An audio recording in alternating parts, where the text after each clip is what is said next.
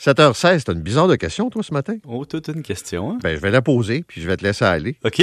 La question est la suivante. Avez-vous l'intention de détourner à votre bénéfice l'argent du régime d'épargne-études de vos enfants? Oui, ça a l'air une question éthiquement bizarre. Oui. Mais il y a des parents qui me questionnent. J'ai eu des courriels, euh, disons, euh, sur plusieurs années. J'en ai toujours un de temps en temps qui me dit Mon père veut pas me donner mon REE, mes parents veulent pas me le donner c'est à qui cet argent-là? Et c'est un beau débat éthique parce que des finances, c'est des vases communicants. je te donne un exemple. Tes jeunes parents, tu te dis, bon, on pourrait mettre de l'argent dans un REE, e, dans un REER, e dans un CELI, dans la maison, dans les vacances ou dans la piscine. On fait des choix. Et le REE e est un mécanisme. Et donc, les parents contribuent, les subventions s'accumulent, l'argent prend de la valeur. Et lorsque vient le paiement aux études, les parents disent à leurs enfants, écoute bien les choses, là. Écoute bien Kevin. Kevin et Cassandra, écoutez bien comme faux, là. Quand votre mère et moi, on a mis de l'argent dans le REE, e, c'était pour vos études au cas où que ça coûte cher. Bon, ben là, présentement, vous vivez chez nous. On vous fournit le logement, la bouffe et tout. Puis vous payez juste vos frais de scolarité. Mais si vous aviez, par exemple, été à l'université ailleurs, ça vous aurait coûté plus cher. Et donc, présentement, vous épargnez grâce au fait qu'on vous fournit un logement. Et donc, l'argent que vous recevez dans votre régime, on aimerait ça que vous nous l'ordonniez parce que c'est un choix qu'on a fait d'y contribuer, c'est notre argent.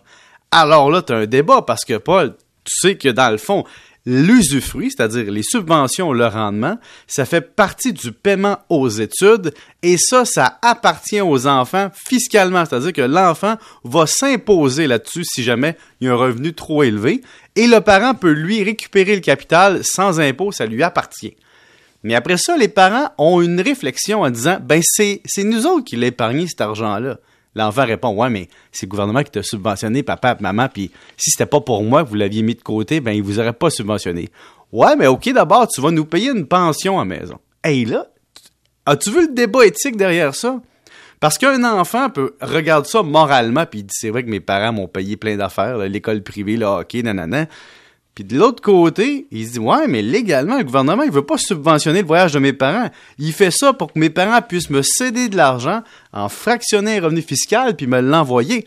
Alors, légalement, l'argent des études appartient aux enfants, le capital appartient aux parents, mais moralement, il y a dans certaines familles des discussions de c'est quoi ton implication? Alors, l'enfant, quand je parle de détournement, l'enfant affirme que ses parents le volent en disant c'est mon argent, puis les parents affirment Ta minute, toi là, là.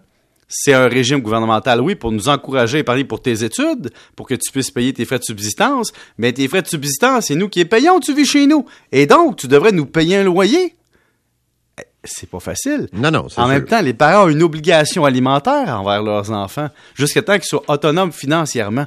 Alors, on peut regarder ça de tout bord, de tout côté. Tout peut se justifier quand on a la lorgnette qu'on veut. Mais légalement, chers parents, l'usufruit du RE, ça vous appartient pas, puis c'est votre enfant qui s'impose dessus. Donc, attendez aussi fiscalement, ayez une, cette discussion avec votre enfant, une entente bien précise au cours des années, puis qu'est-ce qu'on fait? Parlons de l'affaire Spotify. Bon, il y a un podcast euh, de Rogan qui est un mm-hmm. commentateur controversé, puis là, il y a des artistes... Euh, Neil Young, puis même Gilles Vigneault qui a annoncé que ses œuvres seraient retirées du site. Puis là, la question que tu poses ce matin, est-ce que le consommateur a des principes où tout ce qu'il cherche finalement, c'est son intérêt, puis c'est, euh, c'est rentable pour lui? Oui, parce qu'en économie, il y a le principe de l'utilité économique. On a, parlé de, Spotify hier, puis ça a amené une question supplémentaire. Est-ce que le consommateur regarde finalement ce le bien-être que lui apporte quelque chose au-delà de la morale? Et là, on a eu l'exemple de Spotify, mais je vais t'en donner d'autres, OK? Prenons Netflix, qui est un bon exemple. Netflix en vendant directement aux clients au début ses services, contournait la TPS TVQ et tout ça bien bien protégé par M. Trudeau pour avoir des votes. Alors la question c'est est-ce que le consommateur préférait avoir le service de Netflix ou trouver quelque chose qui était logique fiscalement pour la société canadienne? Nespresso. Nespresso te fait croire que tes capsules sont recyclées dans un beau petit sac, mais ça se peut que ton centre de tri prenne le petit sac puis le jette aux poubelles. Alors la question c'est est-ce que ton utilité comme consommateur, c'est d'avoir une gestion de café facile, sans, sans déchets, sans, disons, avec un déchet, mais sans, sans éclaboussure et facile au bureau, ou c'est d'avoir une morale sur l'environnement? Les Doritos. On sait que oui, les Doritos, Paul, tu sais pas, mais les Doritos, c'est un gros débat national parce que l'huile de palme, ça détruirait ah, des forêts. Et Doritos euh, utilise beaucoup, beaucoup de tonnes d'huile de palme. Alors, est-ce que ton amour des Doritos outrepasse ta conscience sur la destruction des forêts? Quand tu as ton téléphone iPhone, est-ce que tu dis ouais, mes bébelles électroniques que je renouvelle aux trois ans, là, puis que j'en prends un nouveau avec le forfait alors que mon ancien est encore correct? Est-ce que ta morale d'exploitation de personnes, d'exploitation de ressources naturelles et d'exploitation, disons, de, pollution outrepasse l'utilité que tu as d'être heureux d'avoir ton téléphone, l'utiliser, de communiquer avec les amis? Ben, c'est là qu'on voit la nuance. Puis je vais donner un autre exemple. Est-ce que tes principes sont négociables? Ben, c'est ça. Puis c'est pour ça que je crois pas beaucoup au boycott. Je te donne un exemple aussi. Amazon. Amazon, on jette des retours on respecte pas les politiques locales beaucoup, comme je te donne un exemple. On ne va pas respecter sur les de prendre des responsabilités sur l'affichage, par exemple. Tu reçois des affaires chez vous qui sont produites en Chine, ben c'est écrit, c'est pas écrit en, anglais pas en français puis bien traduit. Ça respecte peut-être pas les lois de la production d'ici, peu importe. Mais on s'en fout. On a le bien instantané chez nous, suremballé dans une grosse boîte qui a une petite boîte puis une autre petite boîte dedans. Puis on, dépense beaucoup pour avoir le retour instantané.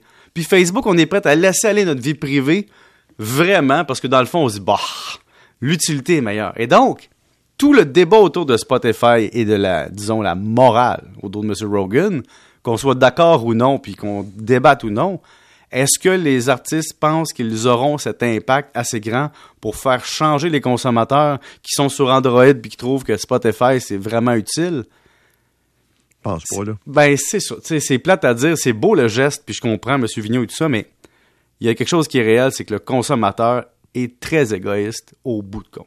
Merci, monsieur. Salut. Salut. 7h23.